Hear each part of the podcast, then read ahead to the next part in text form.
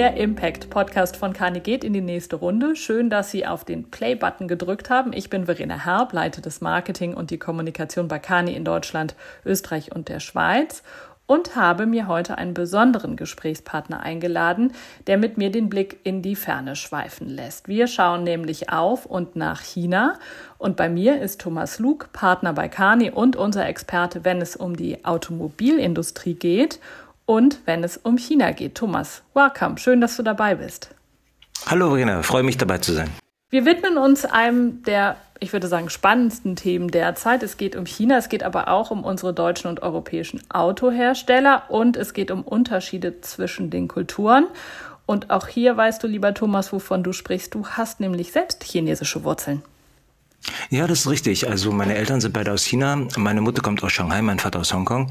Ähm, ich selber bin äh, in äh, Deutschland geboren und aufgewachsen, habe auch viele Jahre aber auch in China verbracht, während dem Studium, aber auch während äh, meiner Arbeit. Ja. Das sind teilweise sechs bis sieben Jahre, die ich nahezu 100 Prozent in China verbracht habe und das dann hauptsächlich in äh, Peking, Shanghai und Hongkong. Und dann springst du also ein bisschen auch zwischen den Welten und vor wenigen Wochen, da warst du in Shanghai zur Autoshow. Das ist ja eines der oder vielleicht sogar das wichtigste Branchentreffen, auch und besonders für unsere deutschen Autohersteller. Und für die ist ja viele Jahre China schon ja, mit einer der wichtigsten Absatzmärkte.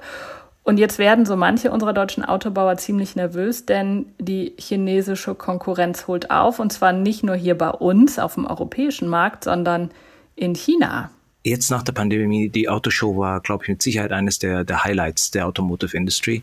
Und die Erkenntnisse, die wir aus China jetzt gebracht haben, sind mit Sicherheit ähm, ähm, äh, signifikant äh, für die Industrie und äh, die Zukunft, wie sich die Industrie entwickeln wird. Wir hatten äh, im Vorfeld eine Studie herausgebracht, wo wir tatsächlich schon mit ähm, CXOs äh, von lokalen Unternehmen gesprochen hatten, insbesondere auch mit der Fragestellung, inwiefern sozusagen die chinesischen OEMs äh, nach Europa ähm, kommen werden, in welcher Form, mit welcher Strategie sie da vorgehen werden. Und wir hatten da zwei Hauptmessages, die wir erarbeiten konnten. Das eine ist, dass ähm, die Ausbreitung in Europa evolutionärer Art sein wird, wenn sich nicht signifikante Faktoren verändern. Und auf der anderen Seite aber gleichzeitig hatten wir dann schon die Erkenntnis, dass insbesondere auf dem heimischen Markt, also in China, die chinesischen OEMs sehr, sehr selbstbewusst sind. Selbstbewusst nicht so in der Art, äh, wie sie ihre Produkte vermarkten, darstellen und kommunizieren, sondern auch mit ihren ambitionierten Zielen, äh, die sie sich selber fortgeschrieben haben. Und das wurde dann letztendlich auf der äh, Shanghai Auto Show auch nochmal sehr, sehr deutlich. Die Produkte sind auf einem sehr, sehr hohen Niveau. Die Chinesen denken über das Produkt hinaus, das heißt über die angrenzenden Services Services, wie sie die nahtlos verbinden können. Und die Chinesen denken auch schon daran, auf das äh, nächste äh, Spielfeld oder Strategiefeld zu gehen. Und das ist die künstliche Intelligenz im Fahrzeug äh, eine Aussage von einem befreundeten CXO war, in China konkurrieren wir jetzt hauptsächlich mit den lokalen Spielern und nicht mit den internationalen. Also entsprechend ist die Nervosität der äh, hiesigen Autobauer durchaus begründet. Also die müssen sich Sorgen machen, dass sie jetzt tatsächlich auch vom Marktführerthron gestoßen werden. Das ist teilweise ja auch schon passiert, insbesondere wenn man davon ausgeht, dass äh, in der Vergangenheit bis zu 40, 50 Prozent der Umsätze aus China gekommen sind und äh, von den Profiten waren es teilweise noch mehr, weil es ja unterschiedliche Vertragsausgestaltungen gibt. Also China mit Sicherheit ein bedeutender Markt und wenn sich da sozusagen signifikant die Umsätze und die Absatzzahlen verschieben, dann äh, wirkt sich das sofort eigentlich auf die Profite aus und da lässt sich dann leicht ableiten, dass das äh, für die gesamte Branche, auch für die Zulieferer dementsprechend und auch dann dementsprechend für die Arbeitsplätze in Europa große Auswirkungen haben wird. Du hast ja mit fast einem Dutzend CX aus der chinesischen OEMs gesprochen und eine der Prognosen ist tatsächlich, dass bis 2030 die Chinesen 55 Prozent aller in China verkauften Pkw produzieren. Nicht zuletzt, weil die auch eine Stärke bei den Elektroautos haben und, wie du gerade angesprochen hast, sich sehr auf KI fokussieren. Das ist korrekt, ja. Wir sehen, dass die Chinesen da auf unterschiedlichen Feldern sehr, sehr stark auftrumpfen. Im Bereich der Hardware sind die Chinesen sehr innovativ unterwegs und äh, leveragen da insbesondere dann sozusagen die internationalen Supplier, aber auch die lokale Supply Base äh, wurde über Jahrzehnte systematisch aufgebaut. Ich erinnere mich mit einem äh, CEO gesprochen von einem äh, LIDA-Unternehmen, die haben einen Großauftrag von Didi bekommen. Dieses Unternehmen hat äh, hier in Europa keine auf dem Schirm aber sie sind so performant und äh, von der Kosteneffizienz einfach äh, so stark, dass da natürlich äh, wiederum Wettbewerbsvorteile für die jeweiligen Fahrzeughersteller existieren, die sich äh, diese Technologieplayer halt äh, frühzeitig zunutze machen. Andere Aspekte, ich glaube, die extrem wichtig sind, ist äh, insbesondere in China das Verständnis für die Fahrinsassen. Ne? Also in, in, in europäischen Ländern ist es ja meistens so, dass dann eigentlich in der Vergangenheit sehr viel eigentlich aus den Fahrer ausgerichtet worden ist. Ne? In China ist diese Denke anders. Das gab schon häufiger, wurde das erwähnt, und zwar dieses Attention to Rear. Das heißt, die Sitzbank, der Chinese, der äh, schon äh, einen gewissen Status erreicht hat, der lässt sich sehr gerne fahren. Ja, das heißt eigentlich, die Rückbank ist äh, wesentlich ähm, wichtiger, bedeutender und muss dementsprechend äh, mit höherem Komfort ausgestattet sein, mit besseren Entertainment-Systemen, mit äh, höherem Wohlfühlfaktor. Das heißt, da sind schon unterschiedliche Paradigmen, die man teilweise im Fahrzeug dann dementsprechend wahrnehmen muss. Ähm, es gab jetzt einige Vorstellungen, die haben jetzt für sich entdeckt, dass äh, in China äh, die Karaoke-Maschine extrem wichtig ist im Fahrzeug, dass man da halt ab und zu mal auch singt. Es gab schon äh, bedeutende Statistiken, die äh, und äh, von von den Nutzungsverhalten in China, die halt in Europa äh, kaum jemand kennt. Äh, ich spreche da von den berühmten 40 Minuten. Das heißt, ähm, es wurde jetzt auf, statistisch aufgenommen von den neuen EV-Fahrzeugen. Da hat man das sehr deutlich gesehen und konnte es mit der Sensorik dann dementsprechend auch belegen, dass ähm, im Schnitt 40 äh, Minuten ähm, Fahrinsassen, nachdem sie schon zu Hause angekommen sind, nach einem Tag langer Arbeit, äh, noch im Fahrzeug verbringen. Das heißt also. Weil sie Karaoke singen müssen. Oder äh, unter anderem, das kann unter anderem der Fall sein. Das ist vielleicht eine der Funktionen. Aber es vielfach ist es einfach so, dass es noch einen Rückzugsort darstellt, äh, nachdem man einen ganzen Tag lang sehr stark gearbeitet hat. In China gibt es ja dieses berühmte 996, also das heißt äh, jeden Tag von neun bis neun äh, und dann sechs Tage die Woche. Dass man dann auch mal einen Rückzugsort äh, für sich äh, aufsucht und diese dann im Fahrzeug dargelegt wird, das ist eine Erkenntnis, die noch bei vielen nicht ganz so durchgedrungen ist. Und das ist natürlich aber dann ein Verhalten, dem es geht, sozusagen aus, aus der Fahrzeugperspektive optimal zu unterstützen. Ja, das ist also ein Beispiel, wo wir sagen, dieses Nutzerverhalten in China ist vielleicht eine, eine Spur weit anders und wie können wir dann optimal uns darauf ausrichten? Und da sind die chinesischen OEMs einfach näher dran und schneller eigentlich darauf zu reagieren. Der zweite Aspekt ist, ähm, auch das Fahrzeug wird einfach intelligenter, vernetzter und ähm, hat äh, unterschiedliche Dienstleistungen anzubieten. Das ist das ganze Thema äh, Home IoT. Das heißt, äh, in China sind äh, wirklich ähm, alle möglichen Geräte vernetzt, ja. Und das ist dann nicht nur die die Backmaschine, das ist die Waschmaschine, das ist äh, die Lichtsensorik, das ist äh, das Klima, das ist der Luftfilter. Und ähm, da kann man wirklich im Fahrzeug durch die Verknüpfung auf im, im Detail sozusagen die Einstellungen vornehmen, ja. Und da hat man dann irgendwie fünf DIN A4 Seiten äh, von Schiebe Schiebereglern. Sprich, das ist die Möglichkeit. Aber äh, in China geht man einen Schritt weiter natürlich. Das ist auch schon mit der künstlichen Intelligenz vernetzt. Das heißt, die künstliche Intelligenz im Fahrzeug schafft es sozusagen hier auch Muster zu erkennen äh, und deine Präferenzen abzuleiten und dir dann auch schon vorzuschlagen, wie du äh, dein äh, Zuhause darauf optimal einstellst. Sprich, fährst du von dieser Location los, dann bist du in 30 Minuten dann dort und dann ist der Luftreiniger schon irgendwie 15 Minuten im, im Laufen, die Temperatur ist optimal eingestellt, die ähm, äh, Sicherheitsanlagen werden dann dementsprechend scharf geschaltet, dass du, äh, dass du vorbeischaust und dementsprechend die Reports da sind. Das heißt, es ist ein umfassendes äh, digitales Ökosystem, System, was nahtlos ins Fahrzeug integriert wird. Und diese äh, zusätzlichen ähm, Fähigkeiten eines Fahrzeuges werden insbesondere von den vielen Nutzern, Vielfahrern eigentlich ähm, sehr begrüßt. Und das sind zum Beispiel die Didi-Fahrer. Und äh, die Didi-Fahrer haben halt einfach eine Kaufrate von lokalen Fahr äh, Fahrzeugen nahezu von 100 Prozent. Und das sollte uns schon ein Zeichen sein, wie wichtig und ähm, bedeutend eigentlich dieses Verständnis für den äh, Kunden, aber auch der unterschiedlichen äh, Services, die man im Fahrzeug anbieten kann und wie man diese nahtlos integriert, wie bedeutend das sein kann, äh, damit man hier eine wirklich äh, wertvolle, äh, ein wertvolles Produkt und Serviceversprechen den Nutzern äh, ermöglichen kann. Das ist ja, wie du ihn beschreibst, ein enormer technischer Fortschritt, aber auch in den Beispielen, die du gerade genannt hast, da hört man auch ein bisschen durch. Es gibt große Unterschiede in den Mentalitäten zwischen Chinesen und Deutschen oder Europäern. Aus deiner Sicht, kannst du das nochmal benennen, was so die größten Unterschiede auch in den Kulturen sind?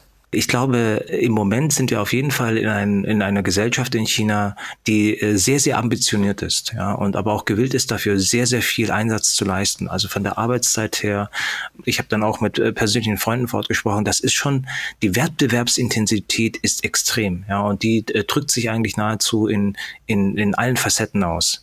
Äh, und dieses äh, und diese Umgebung schafft natürlich aufgrund äh, dieses Momentums extrem starke Technologieunternehmen, extrem starke OEMs und aber auch auf der anderen Seite sehr fordernde und sehr ähm, sophistizierte Nutzer. Ne? Die sind alle in einer Umgebung, wo, ähm, wo der Wettbewerb so stark ist und wo daraus sozusagen dann nicht nur die eigene Leistung immer auf höchste Performance ähm, geleistet werden sollte, sondern auf der anderen Seite auch sehr viel Leistung gefordert wird.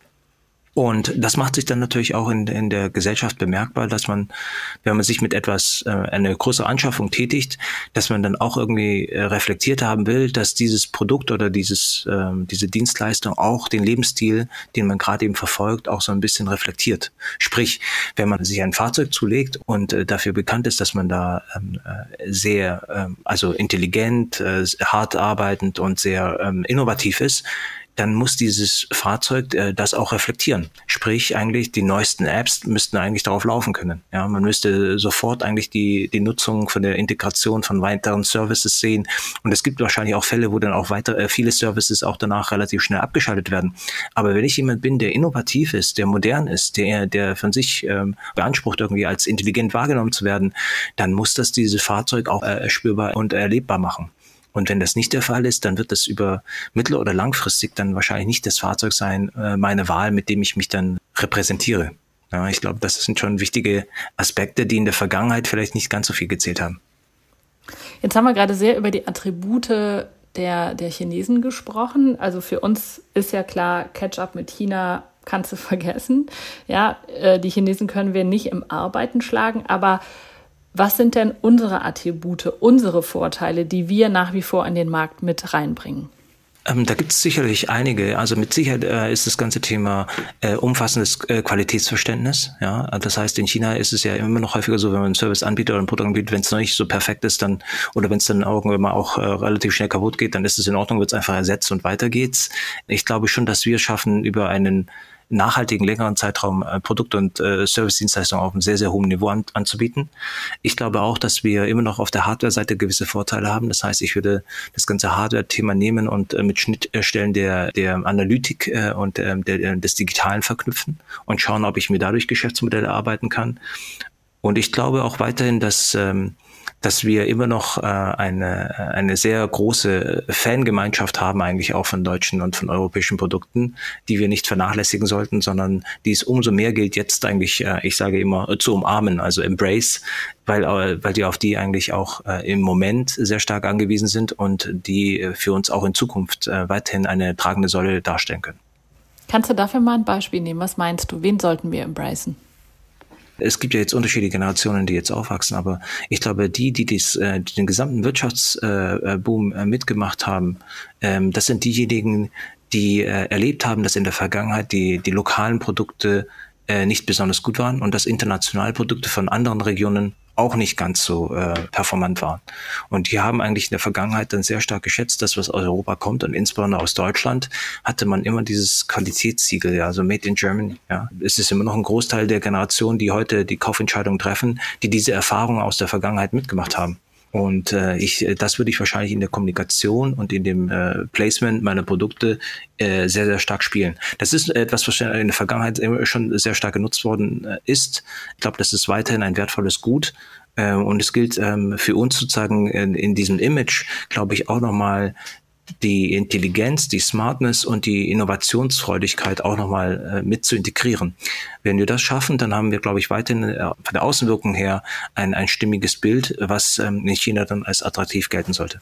Thomas, gibt es denn bestimmte strategische Maßnahmen oder politische Initiativen seitens Chinas, die dazu beitragen, dass, und da blicke ich auch auf jetzt verschiedene Wirtschaftszweige, dass sie dort an Bedeutung gewinnen? Ähm, ja, das ist mit Sicherheit der Fall. Also ähm, ich sage ja immer, dass man in China dann eigentlich nicht mit einem Privatunternehmen konkurriert, sondern immer mit einem gesamthaften System.